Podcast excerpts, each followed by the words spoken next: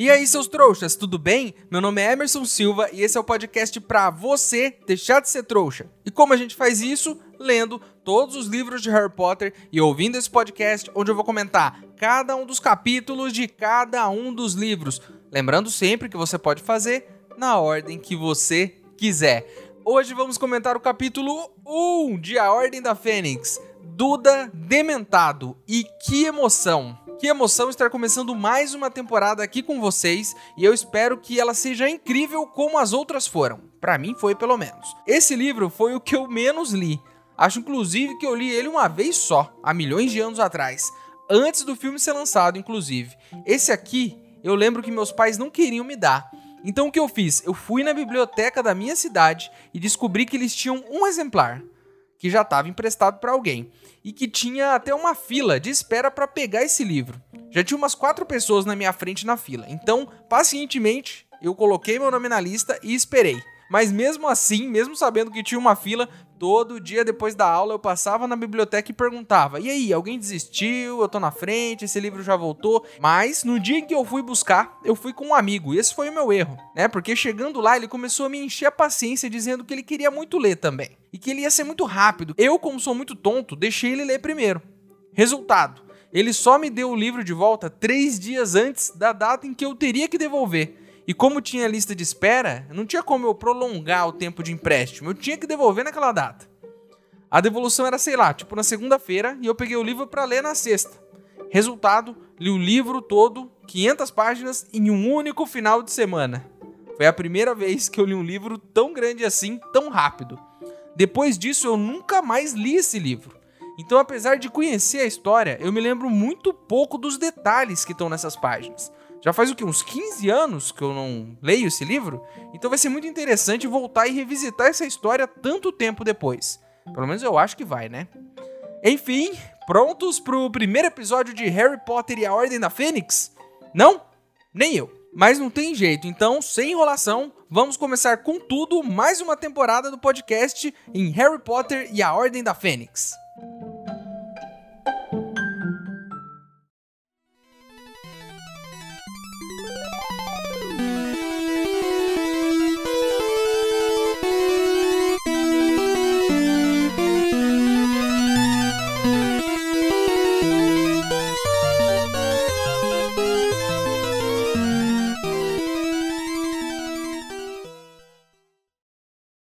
Pessoal, o Ministério descobriu que a gente está gravando um podcast sobre o mundo bruxo. Já recebi corujas por aqui e vários processos estão chegando. Preciso da ajuda de vocês para contratar advogados bruxos eficientes para me defender lá no Ministério da Magia. Se você quiser ajudar, o link para apoiar está aqui na descrição do episódio. Lembrando que se você não puder ou não quiser, não tem problema. O mais importante é você continuar aqui com a gente, ouvindo o podcast para deixar de ser trouxa.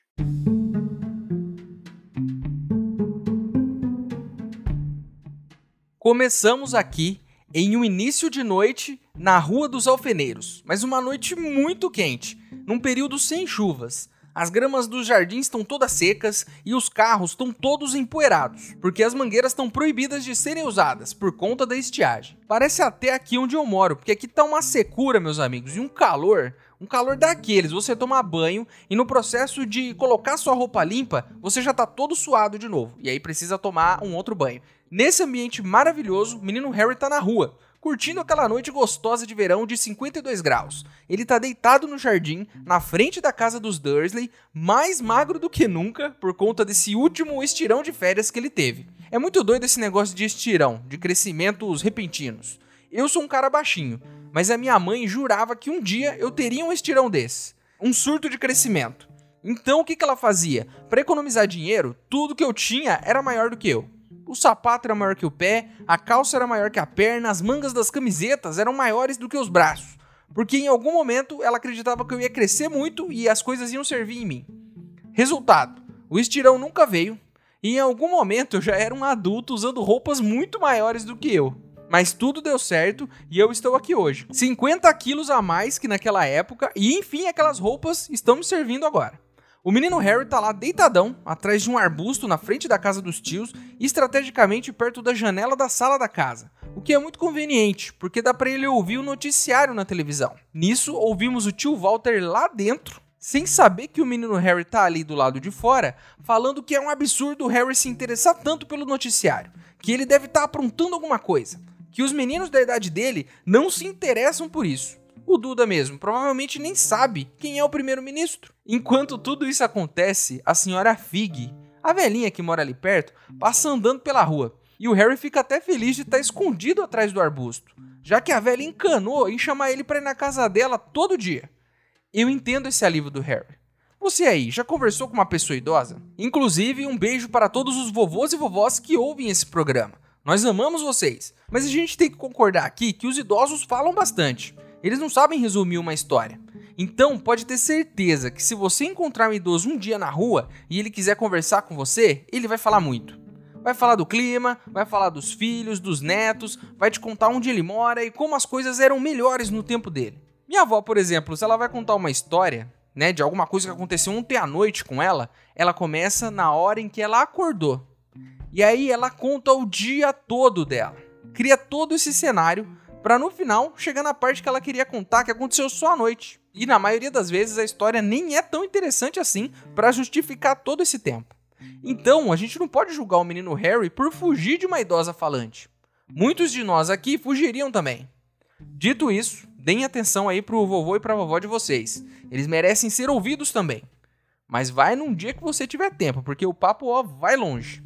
Descobrimos aqui nesse capítulo que o nosso pequeno Duda virou um delinquente. Sim, um jovem delinquente. Tio Walter fala lá dentro da casa que o Duda é um ótimo menino, que ele tem muitos amigos e que todo dia vai tomar chá na casa dos amiguinhos dele. Mas o Harry sabe que não é bem assim. Ele sabe que o Duda sai todo dia, na verdade, para vandalizar o parquinho do bairro, para fumar, para jogar pedra nos carros e nas crianças do bairro.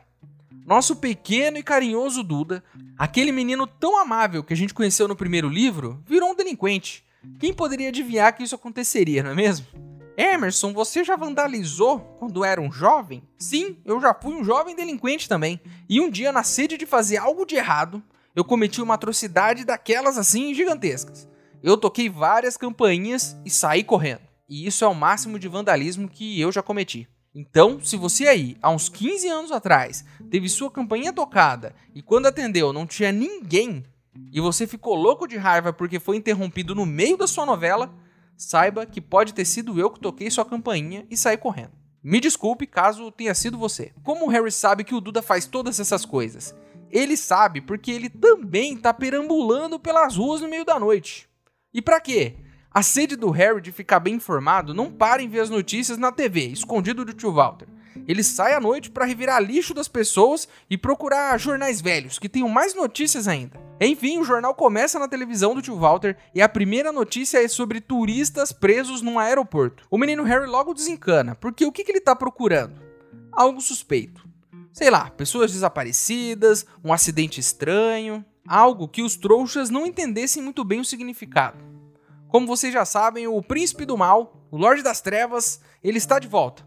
Então o Harry vive aquela tensão o dia todo, aquele sentimento estranho, aquela sensação de que a qualquer momento alguma coisa ruim vai acontecer. É tipo quando você come um último iogurte que está lá na geladeira e já está com cheiro esquisito. Você não consegue viver em paz nos dias seguintes porque sabe que a qualquer momento alguma coisa muito ruim pode acontecer com você. Inclusive, talvez seja por isso que ele esteja procurando jornais nas lixeiras.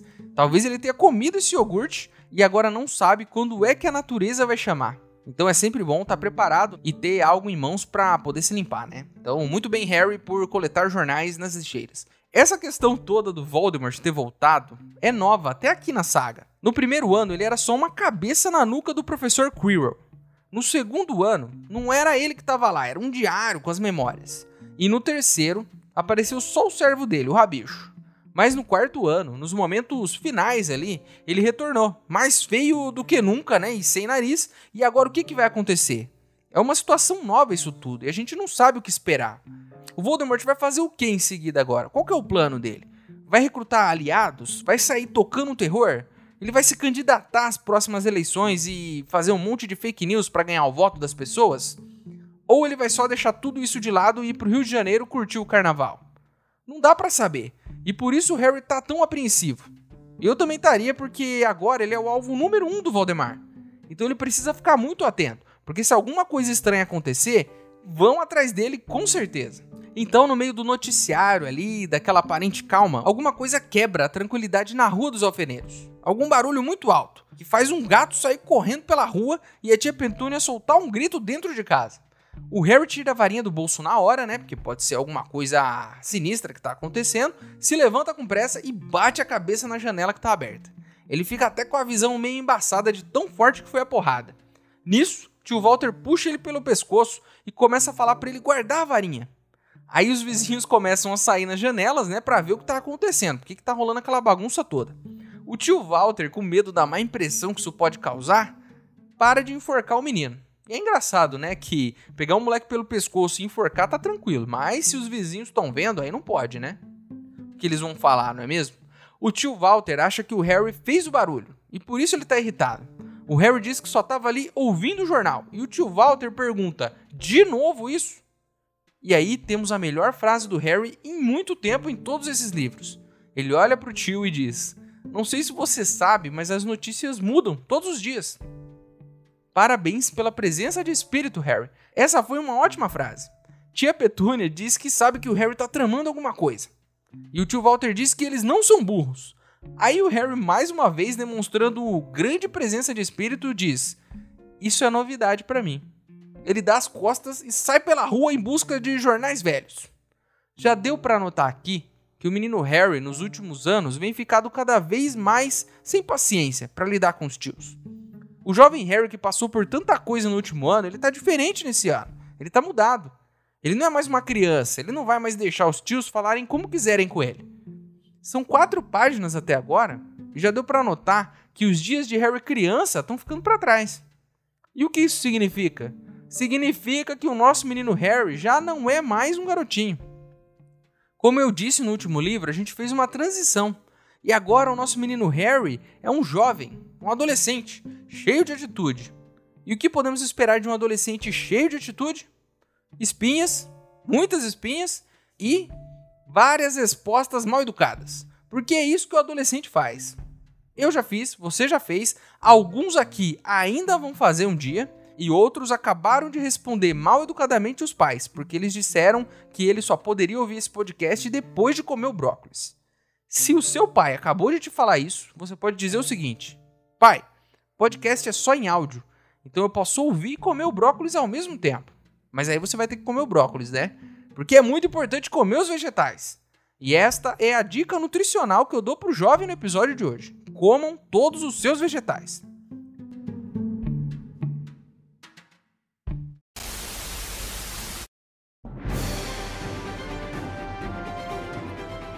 Os primeiros acordes da música que anunciava o telejornal das 7 horas chegaram aos ouvidos de Harry e seu estômago revirou. Talvez aquela noite, depois de um mês de espera, fosse a noite. O número recorde de turistas impedidos de prosseguir viagem lota aeroportos nesta segunda semana de greve dos carregadores espanhóis. Homens vestindo roupas com capuz preto carregam consigo grande escuridão, tristeza e uma frente fria vinda diretamente do sul do país. O garoto continuou a ouvir. Caso houvesse um pequeno indício cujo significado os trouxas não tivessem percebido, um desaparecimento inexplicado ou algum acidente estranho. Estranha marca de caveira com cobra saindo da boca surge nos céus de uma pequena cidade ao norte. Seriam estes sinais dos nossos amigos de outro planeta? E por fim, Quito, o periquito australiano encontrou um novo jeito de se refrescar neste verão, aprendendo a esquiar na água. Harry abriu os olhos. Se tinham chegado a periquitos que esquiam, é porque não havia mais nada que valesse a pena ouvir. Ei, seu trouxa, se você está curtindo o podcast, não se esqueça de deixar uma avaliação na ferramenta que você estiver ouvindo, caso ela tenha esse recurso, é claro. Assim o programa ganha uma moral e chega ainda mais trouxas como você.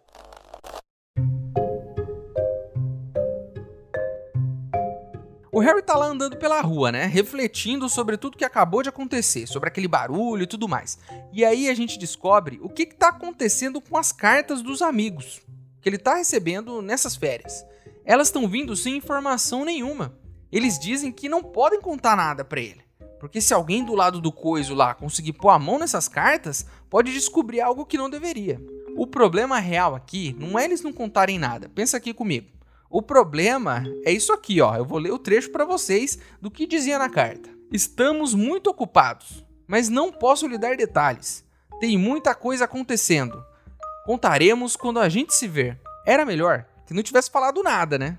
Mandar uma carta para falar: "Olha, Harry, a gente tá muito ocupado aqui, hein? Tem um monte de coisa acontecendo, mas já já a gente te conta. Se você não pode contar alguma coisa, não fica falando que tem um monte de coisa para contar. Eu entendo completamente a irritação do Harry com os amigos, e eu tô do lado dele. Deixaram o moleque totalmente no escuro, não tão... Por que, que não vai um lá de vez em quando, aparata e conversa com ele? Um, cara, um cara mais velho, né? O Sirius, por que, que não aparece lá e troca uma ideia? Não, não pode. Tem que ficar nesse mistério aí. Tem que ficar nesse mistério aí, né? Ó, tem coisa acontecendo aqui, hein? Já já a gente te conta. O Harry até pensa nisso, né? E nessas cartas dos amigos, ele compara com as cartas dos Sirius. E ele pensa, pô, as cartas dos Sirius têm menos insinuações torturantes. Que é exatamente o que eu acabei de falar. Mas as cartas dos Sirius, elas ficam cheias de conselhos. Pedindo para ele não se meter em confusão, não fazer nada do que possa se arrepender depois. Mas aí também, né, o próprio Harry chega à conclusão de que é muito engraçado o padrinho dizer para ele não se precipitar, né? O cara que cumpriu 12 anos em Azkaban, fugiu, tentou cometer o homicídio pelo qual ele foi condenado injustamente, sumiu montado no hipogrifo roubado. Não parece ter moral para dar conselho para ninguém, né? O mais interessante aqui, se a gente parar para analisar, nessas primeiras páginas, é entender que o Harry tá diferente. Além de tudo o que eu disse agora há pouco, né, sobre ele estar tá um adolescente, respondão e tudo mais, ele também parece estar tá mais consciente das coisas, mais questionador. Né? Ele está questionando as atitudes dos amigos, dos conselhos do padrinho, que não tem moral nenhuma, e isso tudo é um sinal de amadurecimento do personagem. Quando você cresce, é importante você criar esse hábito. O hábito de questionar as coisas, de não aceitar tudo de primeira. Se questionar se o cara que está dando um conselho para você é alguém que pode dar conselhos. Porque me desculpe o Sirius, ele não tem moral nenhuma para dar esse tipo de conselho pro Harry. É quase como se um cara que vive endividado viesse te dar conselho de como investir o seu dinheiro. Não dá, né? Nessa caminhada noturna do Harry, ele chega num parque e ele vai até um dos balanços ali que o Duda ainda não quebrou. E aí ele senta lá no balanço meio desanimado, né? Sabe quando você senta e fica empurrando com o pé assim? Pra dar aquela balançada meio triste? Então, é isso que ele tá fazendo. E ele fica remoendo toda aquela raiva que ele tem guardada dentro dele, de todo mundo, das pessoas que abandonaram ele ali, e do padrinho, e dos amigos, e daquelas cartas torturantes. Né? E do tio Walter também, que não deixa ele nem ouvir o jornal na sala. Ele fica repensando tudo isso e repetindo mil vezes essa coisa toda na cabeça dele. Inclusive, esse aqui é um bom conselho que eu gostaria de deixar para o jovem.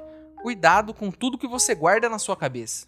Pensa no assunto um pouco, claro, reflita, Use suas experiências para melhorar, mas uma vez que você tenha feito isso, jogue tudo isso fora, porque ficar pensando em problema vai acabar te deixando maluco.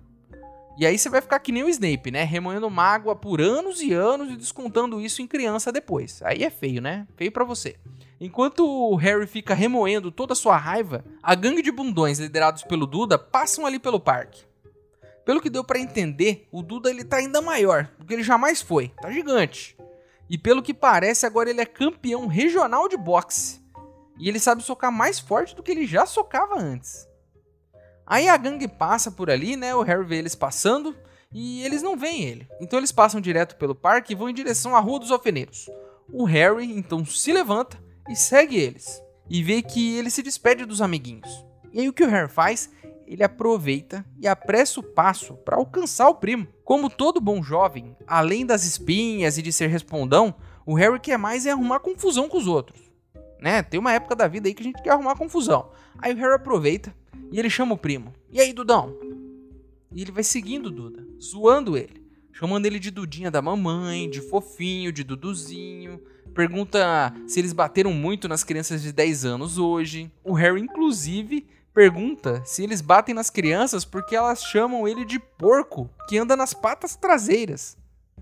Mas ele diz também que o Duda não deveria se irritar com isso, porque afinal de contas, eles estão falando a verdade para ele. Tá aí, né? O Harry realmente tá diferente, pro bem e pro mal. Claro que Harry tem seus motivos, né? O primo pega no pé dele desde sempre. Mas mesmo assim, isso não torna a atitude do Harry correta, né? Ele tá se comportando como o primo, devolvendo na mesma moeda. Isso nem sempre é uma boa ideia. Mas, menino Harry, tem só 15 anos, então ele ainda tá amadurecendo. E cá entre nós, né? Por mais que ele esteja sendo um chato, é bom ver pessoas como Duda se dando mal para variar, né? E aí o Harry continua com isso tudo. E diz até aqui que ele se sente como se estivesse bombeando a sua própria raiva para dentro do primo. Claro que é isso mesmo que ele tá fazendo, né? Descontando toda a raiva que ele sente na primeira pessoa que ele tem oportunidade. Aí os primos continuam se provocando, né? O Duda fala que o Harry não é tão durão assim sem a varinha dele. E aí o Harry retruca que o Duda também não é grande coisa sozinho não, já que ele precisa dos amiguinhos para bater nos meninos de 10 anos de idade. Aí o Duda fala que o Harry não é tão corajoso assim quando ele tá dormindo, que ele fica chorando à noite, gritando o nome Cedrico, e chamando pelo papai e pela mamãe.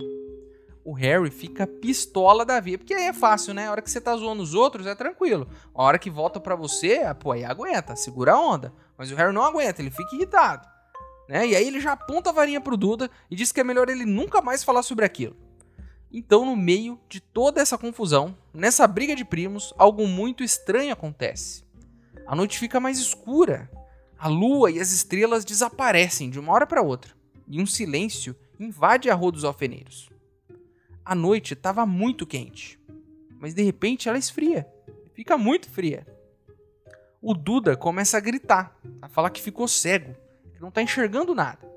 Eu já passei por isso, e é desesperador. Vocês já estiveram no escuro absoluto? Sem luz nenhuma? É um pouco desesperador. Não porque eu tenha medo do escuro, mas porque eu sou hipocondríaco. E aí eu acho que eu tô ficando cego também, que nem o Duda. Aí o que eu faço? Eu já procuro correndo o celular para acender uma luz e ter certeza de que eu ainda tô enxergando. Sim, é verdade, isso já aconteceu comigo. O Duda poderia ter feito a mesma coisa, né? Mas eu acho que ele não tem um celular, não sei. Enquanto o Duda tá dando o chilique dele ali, gritando, falando pro Harry parar de fazer o que ele tá fazendo, ele pega o Harry pelo pescoço e dá um socão na cara dele. O Harry cai, a varinha vai para um lado, ele vai para o outro, e aí ele sai tateando o chão, à procura da varinha.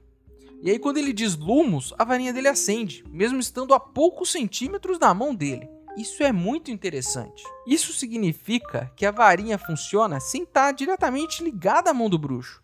A magia ela tem um Bluetooth aí que funciona com distâncias curtas. Se você estiver perto dela, já dá para usar. Eu achei bem interessante essa informação. Os dementadores vão se aproximando deles. E o menino Harry tenta afastar eles com o seu patrono, né? E aí o, o viado dele prateado sai e começa a afastar esses dementadores. Aí o Harry dá uma corridinha para ver se acha o Duda, né? E o Duda tá lá agachado no chão e o dementador tá segurando o rosto dele, pronto para dar o beijo da morte. O Harry grita pro seu patrono, inclusive isso também a gente não sabia, né? Ele falou pro patrono ir atrás do Dementador e o patrono foi. A gente não tinha. Me corrijam se eu estiver errado, mas até agora, nesse momento de toda a saga, a gente não tinha visto algo assim. O patrono entender o que ele fala e obedecer um pedido dele. Não tinha visto isso ainda. É quase como se o patrono tivesse uma consciência. O patrono vai lá, expulsa o dementador que está em cima do Duda, e a escuridão na hora se dissipa e o calor volta à rua. O Harry fica incrédulo por ter acabado de ver dementadores ali andando pelo bairro dos trouxas. Então, ela aparece. Quem é? Professora McGonagall? Hermione? Não, Senhora Fig, a nossa idosa tagarela. Ela se aproxima deles e quando vê o Harry guardando a varinha, grita para ele: "Não faz isso, menino. Podem haver mais deles por aqui." Olha aí, já deixou um, né? Que, que mistério é esse? Como assim? Como a Senhora Fig sabe sobre dementadores? Já criou um mistério aqui que a gente precisa entender o que está acontecendo. O que fica aqui no final desse capítulo é: se a gente estava em dúvida sobre o que o Voldemort ia fazer agora que ele voltou, tá aí a nossa resposta. Como Dumbledore previu, ele já se aliou aos Dementadores e parece que eles já estão à procura ali das suas vítimas. E eu chuto aqui, hein? Eles não estão só atrás do Harry. Eles devem estar atrás de trouxa, de mestiço, de todo mundo, sugando a alma das pessoas pelas ruas e fazendo a festa aí pelos bairros. E você aí, fazendo a festa aí pelos bairros dos trouxas. E você aí, que acha que tá salvo, fique esperto. Podem haver dementadores sobrevoando o lugar onde você mora nesse momento. Aí você me pergunta: será que eles estão aqui no meu bairro, Emerson? Olha, no seu bairro eu não sei. Mas se quando um dementador chega tudo fica frio, de uma coisa eu tenho certeza: no meu bairro ele não tá. Porque hoje, aqui onde eu moro, fez uns 50 graus. E isso claramente significa que nenhum dementador passou sequer perto aqui de casa. O que não seria um problema, né? Se isso ajudasse a refrescar um pouco a situação, poderiam até vir uns dementadores para cá. Né? Fiquem à vontade, dementadores. Podem vir aqui pro bairro, né? Para visitar a gente. Um sugando a minha alma, tá tudo bem. Pelo menos dá uma refrescada aqui no lugar, né? Porque tá difícil.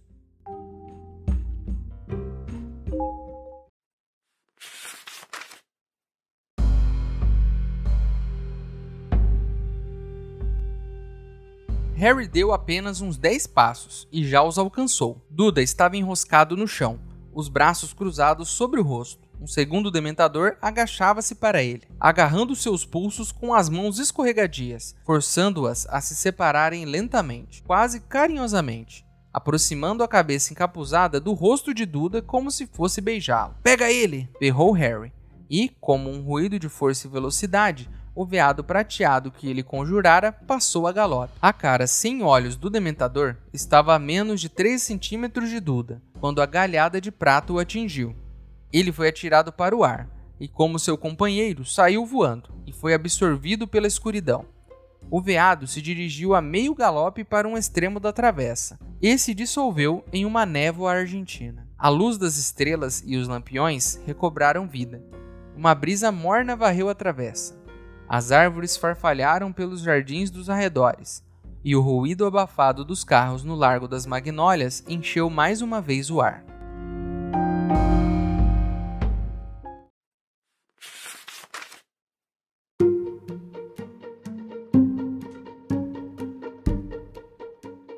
Então é isso, meus queridos. Terminamos o primeiro capítulo de Harry Potter e a Ordem da Fênix. A capa do episódio de hoje foi ilustrada pelo Thomas Taylor. E chegou a hora onde eu, o maior trouxa de todos, pergunto para vocês, os outros trouxas, além de ficar criando mistério, sobre quais outros assuntos Rony e Hermione poderiam falar nas cartas que eles mandam pro Harry. Se você tiver algo para acrescentar, alguma coisa para reclamar, algo que eu deixei de dizer, o nosso e-mail é e-maildostrouxas@gmail.com. Ele tá aqui na descrição do episódio. Manda seu e-mail para mim, que se eu gostar, eu vou ler ele aqui. Agora você pode virar um apoiador do podcast. O link tá aqui na descrição também. Mas se você não puder ou não quiser, não tem problema. O mais importante é você continuar aqui com a gente, ouvindo cada um dos episódios para deixar de ser um trouxa. Para quem quiser me seguir nas redes sociais e ver o que eu ando fazendo por lá, meus usuários estão aqui na descrição também. Então é isso. Estou curioso para saber o que vai acontecer depois desse capítulo eletrizante, eu diria.